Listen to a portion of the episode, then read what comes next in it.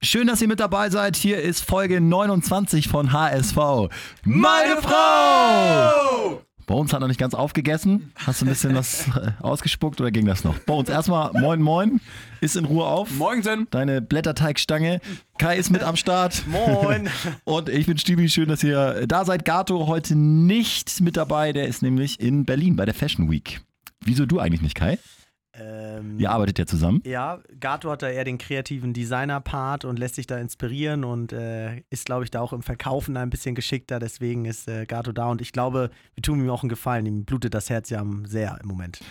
Ja, eben. Deswegen wird es heute schwierig mit optimistischer, äh, weiß ich nicht, Herangehensweise. Ich glaube, das ist eng. Uns ist auch so ein bisschen resigniert, um schon mal einen kleinen Vorgeschmack auf die heutige Folge zu geben. Ja, ich habe auch so ein paar Zahlen mh, zusammengetragen. Das, äh, das Bild spiegelt auch das wieder, was wir auf dem Platz gesehen haben am Samstag. Da schauen wir später drauf. Ich war ja da, Jungs, ne? Ich bin ja mit einem Kumpel von uns, mit Ocho, der auch schon ein paar Mal jetzt hier im Podcast war, nach Augsburg oder nach München geflogen und dann echt auch einen ziemlichen Ritt da, zwei Stunden noch mit diversen Bahnen nach Augsburg ins Stadion gefahren. Und die Stimmung nach dem Spiel war so, erst waren so drei, vier vereinzelte Pfiffe und dann doch nochmal so HSV, HSV. Also doch nochmal überraschenderweise so ein bisschen positiv. Ich hätte gedacht, da gibt es richtig reihenweise Mittelfinger. War Geil. aber nicht so trotzdem danach die Stimmung, man geht dann ja mit allen auch zurück Richtung Shuttle und so und es wurde so gefühlt kein Wort gesprochen, es war richtig krasse Resignation unter den Auswärtsfans zu spüren. Und das sind ja nun die, die, die treuesten der Treuen, die mit, mit Bussen ähm, nach Augsburg geheizt sind, um sich dann 90 Minuten Spiel anzugucken, wo der HSV nicht eine Torchance hatte. Und ich glaube, sage ich jetzt mal gleich zu Beginn der Sendung, dass es dieses Jahr so schwer wird wie noch nie, die Klasse zu halten, weil es einfach unfassbar schwierig wird. Ich glaube, das merkt jeder ja auch bei sich selbst, wenn er sich jetzt mal so hinterfragt.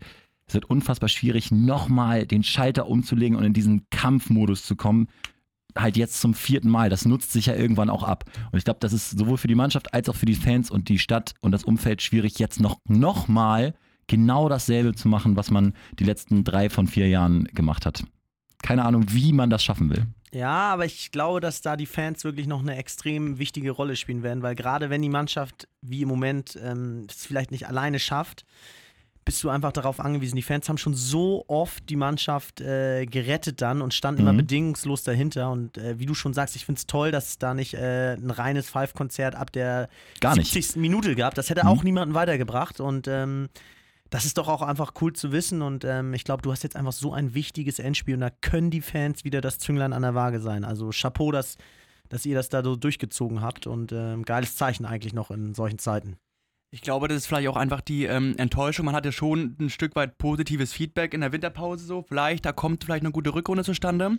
Und dann fährt man dahin, guckt sich diese 90 Minuten an und da kommt wirklich äh, so gut wie gar nichts rum. Also Gisdol wieder die gleiche Ansage, ja, wir haben geordnet hinten gut gestanden und nach vorne zu harmlos. Das hören wir ja seit 17 Spieltagen mehr oder weniger. Und ähm, da ist, glaube ich, auch, wie du gesagt hast, die Resignation, wo man dann auch einfach irgendwo keine Kraft mehr hat, nicht mal mehr, um die Leute auszupfeifen, weil jeder ein Stück weit ratlos ist, wie soll es eigentlich jetzt noch weitergehen? Das muss ich nämlich auch sagen. Ich sehe das nämlich nicht so wie Kai, dass das ein positives Zeichen war, dass da geklatscht wurde, sondern das war ein Zeichen von Resignation.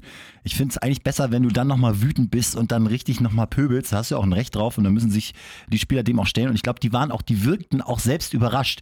Die kamen so mit, äh, kamen so dann angetrottet, haben nochmal einen Kreis gebildet, kamen dann so hingetrottet und haben, glaube ich, schon erwartet, oh, jetzt gibt's noch nochmal richtig auf den Sack, weil da waren auch echt viele, viele Fans in der HSV-Kurve.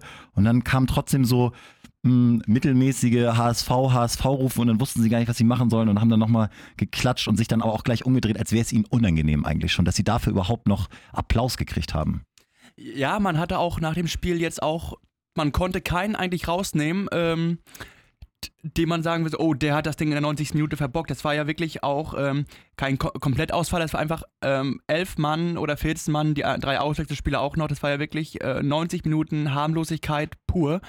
Und da, wenn man keinen hat, wo man irgendwie seinen Frust abladen kann, dann bleibt irgendwann auch nur noch Schweigen. Also man muss ja dann auch nicht sinnlos pöbeln. Das mal so zum Stimmungsbild der Fans, so wie ich das auf jeden Fall wahrgenommen habe. Aber du hast jetzt gesagt, alle scheiße.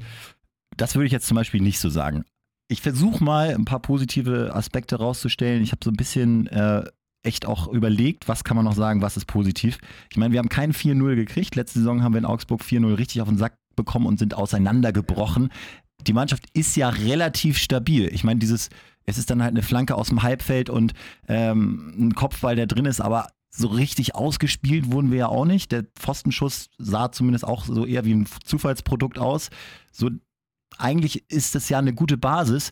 Was natürlich dann fehlt, aber da kommen wir ja später darauf zu sprechen, ist dann die Gefahr nach vorne. Wir hätten ja zwei Stunden weiterspielen können, es wäre kein Tor gefallen. Ich bin mir hundertprozentig sicher. Also mehr als 0-0 war, glaube ich, tatsächlich nicht drin. Ähm, was schon viel Anlass zur Kritik ist. Aber, und auch wenn das jetzt wieder ein bisschen komisch klingt, Augsburg zu Hause ist diese Saison schon sehr unangenehm. Also die Jungs spielen wirklich eine gute Saison und äh, man verbindet mit Augsburg schnell so einen Zweitliga-Abstiegskandidaten. Das ist in dieser Saison nicht der Fall. Das ist ein ganz anderes Spiel jetzt gegen Köln zu Hause gegen den Tabellenletzten. Man muss dann vielleicht auch mal ehrlicherweise zugeben, auch wenn das keiner hören will, dass da ähm, der HSV diese Saison, das schon vorher klar war, dass dieses Spiel so ein ganz unangenehmes Scheißspiel wird. Und äh, genauso ist für mich jetzt aber auch klar, dass Köln ein geiles Spiel wird. Du hast ja gesagt, Kai, bevor wir überhaupt in die Winterpause gegangen sind, ich glaube sogar vor dem letzten äh, Spiel 2017 noch, Augsburg-Köln, das wird auch für Gistol dann so ein bisschen das Schicksalsspiel sein. Er muss tatsächlich gewinnen. Das ist eigentlich der Inbegriff von einem Endspiel, für, für den Trainer auch, ne? Ja, also, wie du schon gesagt hast, er muss gewinnen, allein wegen der Punkte, aber auch, weil, glaube ich, wie jetzt hier alle ja schon andeuten, sich irgendwann auch die Worte verbrauchen. Und ich glaube, wenn du jetzt kein Erfolgserlebnis hast und nicht in die nächste Woche gehen kannst und sagen kannst, da ist mal wieder ein Plan aufgegangen, da da hat es mal wieder funktioniert, da war mal wieder was richtig Gutes dabei, dann werden die Worte einfach ähm, einen nicht mehr ähm, retten können und egal was man sagt, es glaubt einem dann einfach keiner mehr. Bei uns kannst du die Leistung, in Anführungsstrichen die Leistung, ja, vom Samstag mal mit Zahlen belegen. Also gemessen an Passquote 66 Prozent, das ist wirklich Bundesliga-Mittelmaß, unteres Drittel. Dann habe ich mir mal die äh, Pässe mal angeguckt und da ergab sich, dass jeder zweite Pass beim HSV so 47, 48 Prozent nur Querpässe waren. Also es ging absolut nichts nach vorne. Jeder fünfte Ball, 18 Prozent wurden äh, wurde nach hinten gespielt, also das waren absolute Rückpässe. Also das ist auch so der Ideenreichtum, der beim HSV einfach komplett fehlt. Und es ist auch ähm, aufgefallen, dass ähm, die Seite, die beim HSV am meisten bespielt wird, ist die linke Seite über Kostic. Da laufen 50% der Angriffe. Und das heißt auch, dass der HSV im Angriffsverhalten viel zu einfach für den Gegner auszurechnen ist, dass man sich mehr oder weniger darauf einlassen kann, was dort Entschuldigung, was dort kommt. Und das war auch schon in den letzten Spielen der Fall. Das ähm, habe ich auch nochmal für das ähm, Gladbach-Spiel mir angeguckt. Auch da liefen 46 Prozent der Angriffe über das, äh, die linke Seite. Also es ist dort nicht mal groß eine Fluktuation oder ein Ruschieren der Spieler zu erkennen. Das ist einfach ein statisches ähm, Abspulen von äh, einstudierten Angriffsverhalten, was für den Gegner aber sowas von sehr, sehr leicht ausrechenbar ist, dass auch, glaube ich, da schon ähm, die Gefahr vorne weggenommen wird, dass gar nichts dort entstehen kann, weil man sich einfach sehr einfach auf dieses HSV-Angriffsverhalten einstellen kann. Sehe ich genauso. Das war auch mein subjektiver Eindruck. Und ähm, ich habe das ja jetzt auch schon ein paar Mal erzählt, da ich finde, diese Pep Guardiola-These ähm, ist eigentlich super, um Leistungen von Mannschaften zu beurteilen. Der sagt ja, äh, Aufgabe des Trainers ist, die Mannschaft im konstruktiven Ballbesitz ins letzte Drittel, ins gegnerische Drittel zu bringen. Und jetzt mal so zum Vergleich. Manchester City hat so durchschnittlich 80 bis 90 Mal im gegnerischen Drittel konstruktiven Ballbesitz. Das heißt, sie kontrollieren den Ball, können hochgucken und können passen. Das kann ich jetzt nicht äh, genau sagen, wie viel der HSV da hatte, aber ich würde sagen, vielleicht fünfmal oder so. Also, ähm, ich glaube noch weniger. Wir kamen ja insgesamt nur auf äh, neun Schüsse äh, aufs Tor äh, laut Statistik. Ich glaube, fünf davon sind wirklich auch aufs Tor geflogen. Der Rest ist vorbei, drüber. Und das sind auch dann Verzweiflungstaten. Ich glaube, in dieses letzte Drittel ist der HSV im Augsburg-Spiel so selten bis gar nicht fast aufgetaucht. Ich wäre da sogar bei drei oder vier Mal. Also die Ausrechenbarkeit ist ein gutes Stichwort der HSV, du sagst, er kommt immer über die linke Seite und das sei jetzt auch nicht besonders gefährlich, sondern Kostic hat er den Ball, wird gedoppelt und kann dann ja auch nichts machen. Das ist ja auch kein klassischer Spieler, der jetzt direkt permanent Leute stehen lässt. Äh, André Hahn war auf der anderen Seite, hat, glaube ich, die meisten Sprints angezogen, war auch der schnellste Spieler auf dem Platz. Saliovic übrigens der langsamste mit, Achtung, 27 km/h. Das ist acht langsamer als das ist, äh, Bones Stubitz schneller, glaube ich, tatsächlich. ich habe jetzt ja auch mal Weihnachten in der kicken sehen. Das ist auf wirklich, Fall, ja. das ist echt langsam. Und Marcel Reif war jetzt beim Doppelpass in Hochform mit ähm, edlem Jackett und Einstecktuch hat er über den HSV gesprochen. André Hahn, der, äh, Kostic, Spieler, wo du, wo, die, die, du bei anderen Clubs gesehen hast und gehört hast, Hahn, Nationalspieler. Dirk. Guter Einkauf. Das sind, ja, Im ersten Moment. Das sind jetzt mal zwei. Ich glaube, da kommt was. Es, pass- was passiert, ist genau das Gegenteil. Sie werden alles versinken in diesem Treibsand da und werden schlechter. Man hat das Gefühl, es werden alle schlechter. Sie werden genau. alle schlechter. Ja, Sie ja. kriegen keinen Spieler besser. Ich kann, also die, die Erklärung habe ich, die, den Versuch, das zu erklären, habe ich lange aufgegeben. Das, das kriege ich nicht geregelt. Wenn man ganz gemein sein will, kann man ja sagen, der HSV hat in den letzten drei Jahren alles dafür getan, um abzusteigen und selbst das Hat nicht funktioniert, wolltest du sagen. Oder? Selbst das haben sie nicht geschafft. Ja, gut, okay. Jetzt ist das, weiß ich, du hast das Gefühl, man schleppt sich so von, von Samstag zu Samstag. Aber ist auch ein Olympiasieger hier, Wallacey auch und so. Hallo? Oder? Wie Horst sagt, der kann ja nicht so schlecht sein. Geh zum HSV und du wirst schlechter. Warum? Weiß ich. nicht.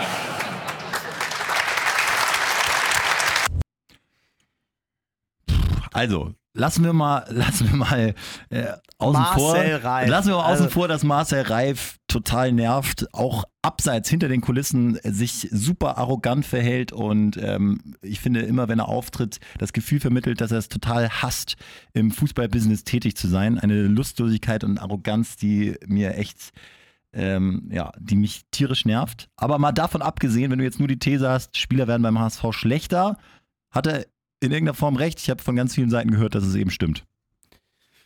Boah, also ich gebe Marcel Reif sehr ungern recht, weil. Das ist ja ähm, keine Marcel Reif-These, ja, sondern ja. das sagen ja viele. Also ich glaube, dass ähm, der Trainer dafür verantwortlich ist, habe ich schon öfter gesagt, die, das optimal aus den Spielern rauszuholen. Das heißt, es reicht nicht, einen guten Plan zu haben, sondern der Plan, den muss man auch an Mann bringen können. Und ähm, das schafft Gistol in diesem Fall schon seit längerer Zeit nicht. Auf der anderen Seite haben das auch viele Trainer vor ihm äh, beim HSV schon nicht geschafft.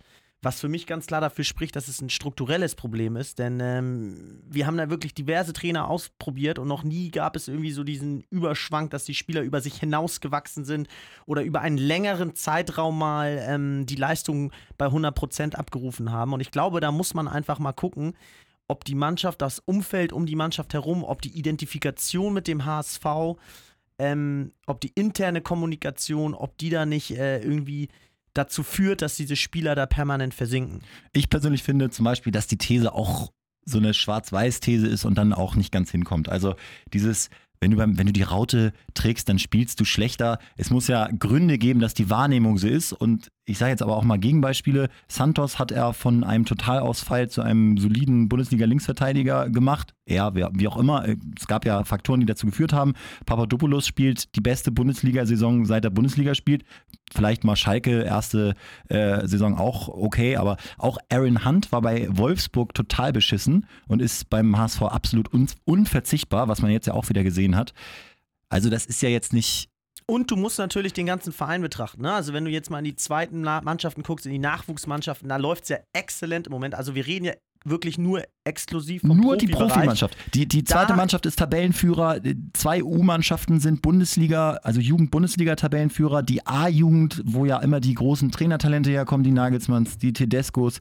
Äh, da ist der HSV besser als die grandiose Knappenschmiede aus Schalke, besser als Hoffenheim, besser als Stuttgart, besser als Wolfsburg, wo ja die Jugendarbeit immer in den Himmel gelobt wurde. Der HSV ist überall besser. Aber die, das natürlich, was zählt, ist dann die Profimannschaft. Nur, das fehlt mir dann in so einer Marcel Reif-Analyse. Ja, wir haben ja demnächst hier vielleicht Bernhard Peters äh, vor Ort. Da können wir ja nochmal genauer nachfragen, wie es da aussieht, äh, was da so die großen Unterschiede zwischen den Nachwuchsmannschaften und den Profimannschaften sind. Klar, es ist ein Riesensprung, aber ähm, den HSV jetzt komplett zu zerstören mit so, äh, mit so einer Aussage, Ja. das, das stimmt natürlich nicht. Ne?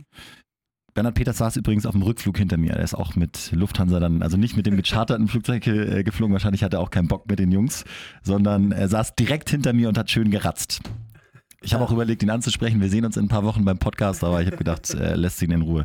Ja, also deswegen so diese generelle Kritik am HSV, alles ist scheiße und der HSV ist ein Kackverein und man hört ja auch, da lachen sie alle und wenn man, ich habe das Video dazu auch gesehen, alle so ein suffisantes Grinsen auf den Lippen, außer Horst Held, der sich da respektvoll verhalten hat, will ich mal dir direkt an dieser Stelle sagen, aber sonst dieses HSV-Gebäsche ist einfach ermüdend und das würde mir, würde ich bei jedem anderen Club auch so sagen, wenn die, ich meine, auf Köln wird nicht so rumgehackt.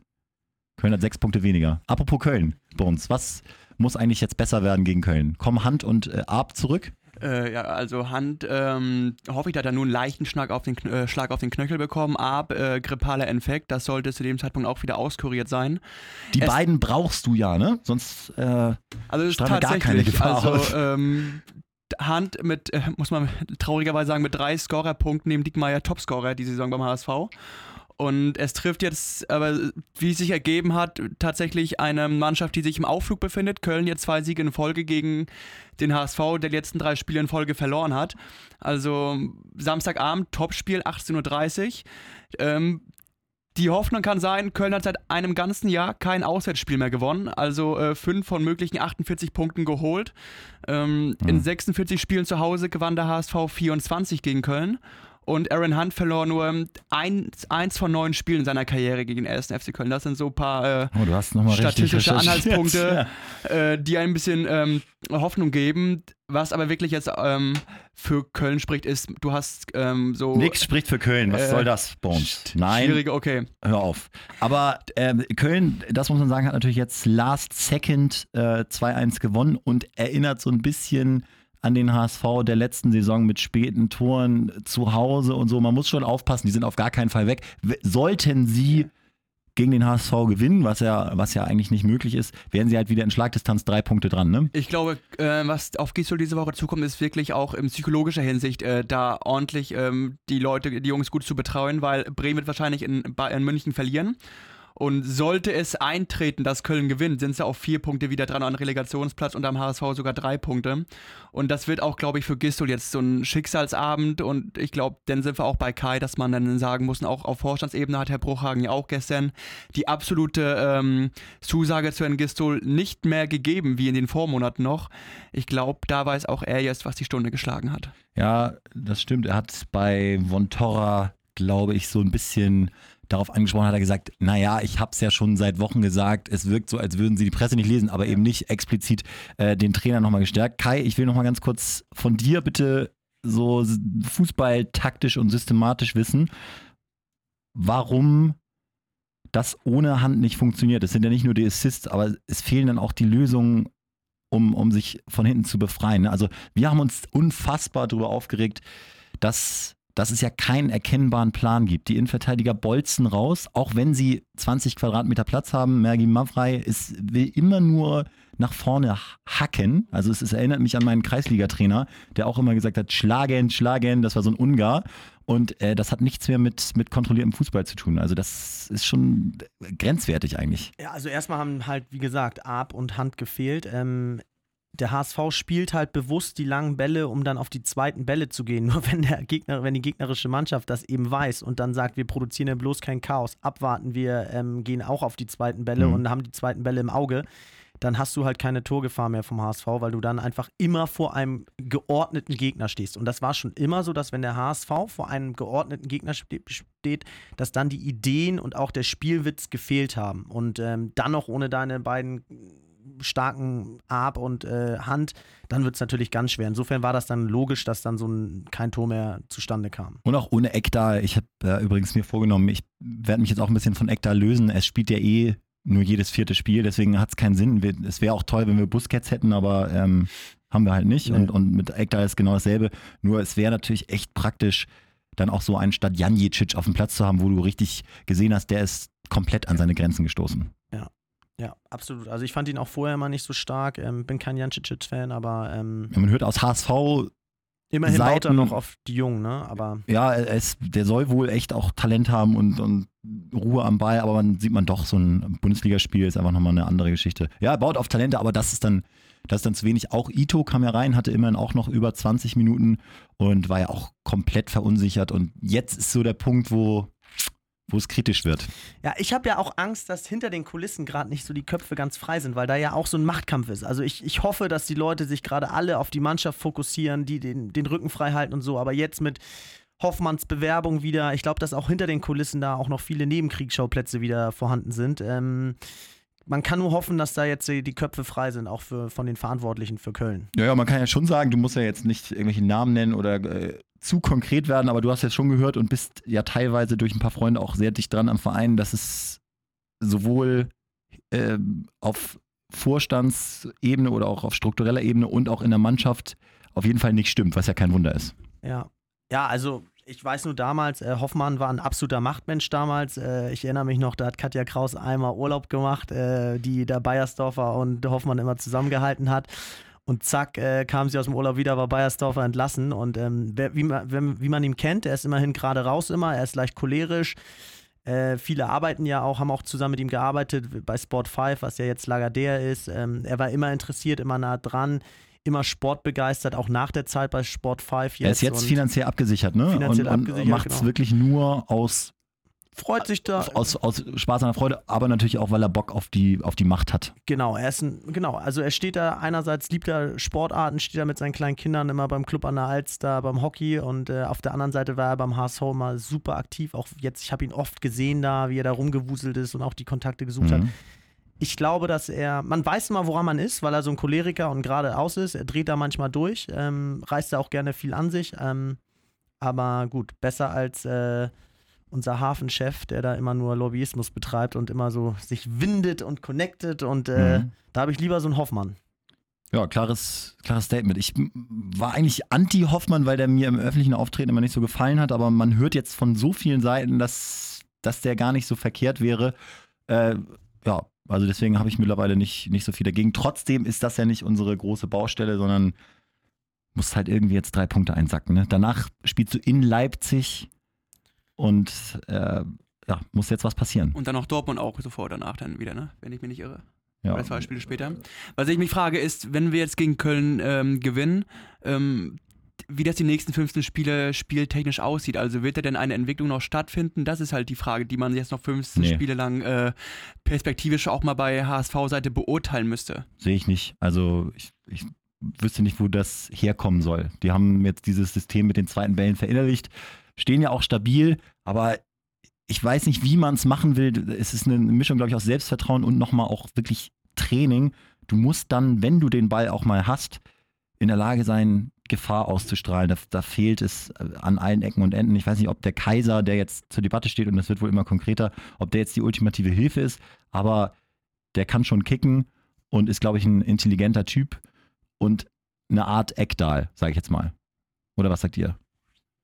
Ich glaube, du musst neue Impulse setzen und das kriegt man leider in meinen Augen ähm, nur durch einen neuen Trainer hin, der dann auch so ein bisschen für Befreiung sorgt, weil dann einfach der Fokus wieder auf einem ganz anderen Thema ist. Äh, die Mannschaft äh, nochmal nicht, der Trainer mehr im Fokus steht als die Mannschaft und ähm, das befreit einfach an so vielen Enden und Ecken und dann hast du nochmal eine neue taktische Ausrichtung. Ich glaube, dass das im Moment eigentlich so der beste Impuls ist, den du der Mannschaft geben kannst, um dann auch die letzten 15 Spiele mit der höchsten Wahrscheinlichkeit gut zu bestreiten. Wir wissen, es wird nicht passieren. Äh, Gisdol wird gegen Köln auf der Bank sitzen. Ich bin aber mittlerweile auch jetzt dafür, den Trainer auszutauschen. Und ich hätte es, wenn ich was zu sagen hätte, es vor Köln sogar jetzt noch gemacht, damit du dieses Spiel jetzt nicht auch noch quasi abschenkst. Die Frage ist ja, welche Alternativen hast du? Ne? Also wenn du eine gute Alternative hast, sofort. Ähm, ich hätte schon zur Winterpause vorbereitet. Vielleicht hättest du dann auch eine Vorbereitung mit dem neuen Trainer schon machen können. Ähm, Ich hätte den Titz, äh, Christian Titz oder wie er heißt, ähm, von der U21 dann genommen. Man muss einfach sagen, dieses Modell hat jetzt schon oft funktioniert. Der U21-Trainer wird hochgezogen. Da würde ich sagen, in 70, 80 Prozent der Fälle hat das geklappt bei anderen Vereinen. Mit Zinnbauer haben wir da mal schlechte Erfahrungen gemacht, aber der hat die, die zweite Mannschaft souverän auf Platz 1 geführt, scheint ein Winner zu sein, kennt dann auch die Abs und Itos und Janjicic äh, ganz gut. Kann man auch Ja, mal. Ne? Und, klingt und gut. das wäre eine, wär eine solide Maßnahme. Ich muss auch echt sagen, Gisto ist auch nicht schuld. Ich glaube, das ist ein guter Trainer. Und die Spieler sind schuld, aber es ist ja nun mal so, dass du die Spieler nicht austauschen kannst, sondern du kannst nur den Trainer austauschen, um, wie du sagst, neue Impulse zu setzen. Das ist die einzige Option, die bleibt. Es ist dann auch Aktionismus und es ist verzweifelt, aber wir sind ja auch verzweifelt. also du musst jetzt nicht, wenn du kurz vorm Abstieg stehst, äh, irgendwie strategisch langfristig dich ausrichten, sondern musst jetzt gucken, wo du die besten Impulse setzen kannst. Äh, und äh, ja, alles, es ist nicht schön. Das muss man auch so sagen. Ich glaube, auch viele Fans wollen das gar nicht. Ähm, aber wenn du in der ersten Liga bleiben willst, dann bist du eigentlich fast gezwungen, in so einer Situation den Trainer zu wechseln. Das ist das Geschäft. aber sagt dir nicht auch dann jetzt vor Köln, damit du dann mit dem neuen Schwung Köln zu Hause schlägst? Ich würde ja fast, ich würde fast garantieren, dass du mit dem Total, neuen Trainer Leipzig. sofort Köln weil sonst, äh, äh, sag ich mal, ähm, verliert jetzt, verlierst du jetzt gegen Köln 0-1, irgend so ein scheiß 0-1 mit, mit 15 zu 1 Torschüssen, verlierst es 0-1 und dann kommt tatsächlich ein neuer Trainer und muss in Leipzig ran und der Effekt, zack, verpufft. Ja, absolut. Also das ist in Leipzig so undankbar als neuer Trainer. Vielleicht sagen doch bestimmte Trainer, nee, bei dem Restprogramm, sorry, undankbar bin ich raus. Warten wir es mal ab. Also, das ist äh, eine ganz, ganz, ganz heikle Situation und irgendwie alle ins Stadion am Samstag, würde ich sagen. Spielen wir Samstag überhaupt bei uns? Weißt du es? Äh, Samstagabend Topspiel, 18.30 Uhr im Volkspark. Ja, ich meine, Flutlicht, die, die Voraussetzungen könnten nicht besser sein, um so ein Ding jetzt zu erzwingen. Drei Punkte. Nur der HSV. Wir hören uns kommenden Montag. Come on. Ciao, ciao, nur der HSV.